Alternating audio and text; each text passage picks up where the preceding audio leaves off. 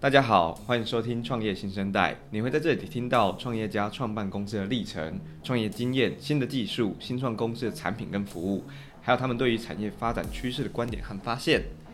创业新生代带你听见创业新生代。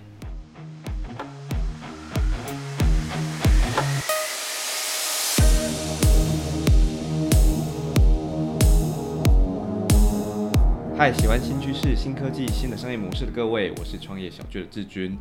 正在收听节目的大家，如果你也用 LINE 做你的数位行销工具，请和我们一起听完这一集的节目。因为今天和我们一起在线上的建强实验室，他说你可以不用怕 LINE 官方账号的二点零计划，因为他们已经有解决方法了，可以让你追踪标签，甚至让你知道你的客户到底是谁。现在在我旁边的就是呃建强实验室的共同创办人薛进，欢迎进。哎，志军好。呃，各位听众大家好，我是建强实验室的 CEO 和 Co-founder Jin 哦。然后呃，我这边先自我介绍一下我自己，这样，就是我们建强实验室其实呃成立这个公司大概三年左右。我们一开始想要来做这个就是 LINE 行销这个题目，其实很简单，因为我们其实都不是行销背景的，我们其实都是科技背景出身的一些一群科技人哦。但是我们有发现这个趋势，就是说。哎、好像现在在行销，其实很多是用科技去去去 drive，或者是用数据去 drive 这个呃这个行销的这个行为。所以我们想说，如果用科技来做行销这件事情，是应该很有趣的一个应用。所以我们在三年的三年前的时候就开始呃切入这个主题。一七年的时候，用科技解决行销的问题。对，然后嗯，你说，然后那个时候也刚好是 Line 开放它的 API。对，也就是说，你开始可以更利用一些程式化的方式去操纵 LINE 的官方账号的那个时间点，所以我们开始来做这个项目，这样。那也正好这样子哦，也跟跟听众朋友介绍一下，就是建强实验室它所提供的呃，不管是产品或者服务，呃，我们公司它要解决的问题其实非常简单，我用一个例子大家就会更好理解啊，就是。像像当年，如果大家在发发电子报的时候，大家应该可能会有用像 Mailchimp 这样的电子报的发送软体。那在当然在台湾有像电子报类似这样的公司。那电子报的公司，它其实在做一件事情非常重要哦，它就是圈选正确的受众，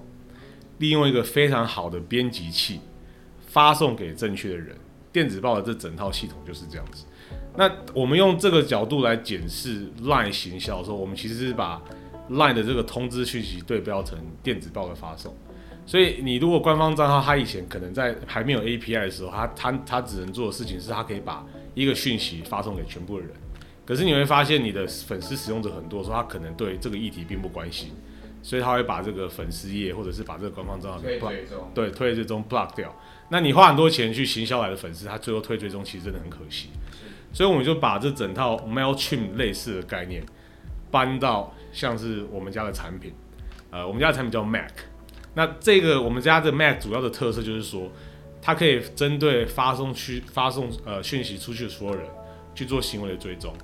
所以就变变成是说，你可以知道哪一群人对哪一个议题有兴趣，所以你在日后你可以透过我们家的产品去圈选正正确的受众。然后第二个它它变革的事情，其实这也是呃 Line 在上面比较吸引人的地方，就是。LINE 它的模式跟 template 的的讯息的格式长得非常的多样化，嗯，它可以有一些模呃像是图卡式的轮播式的图卡，那这些东西在我们的后台可以做呃很一个很详细的编辑，所以同样的概念就是圈选正确的人，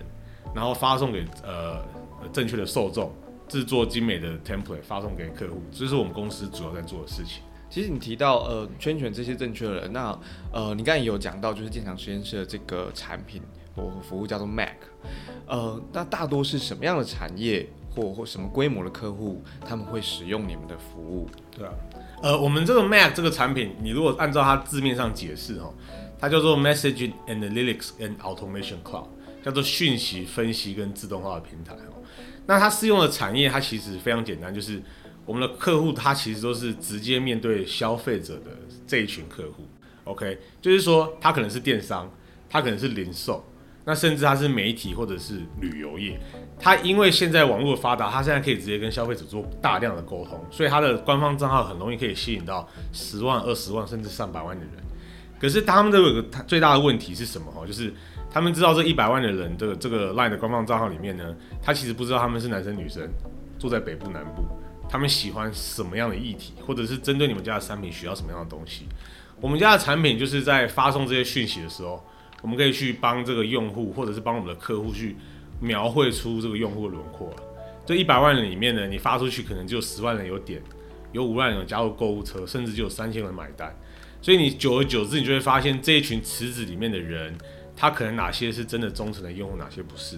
那这样的东西其实对客户的价值来说，它其实就可以把这一个行销渠道摸得比较透彻。这个行销它渠道它的 ROI、它的 ROS 到底是多少？那甚至它可以在客户上去做一些呃，在渠道上做一些互动等等一些价值的应用，就可以由此产生。所以，我们我们家的产品主要就是在帮客户理清用户轮廓这件事情。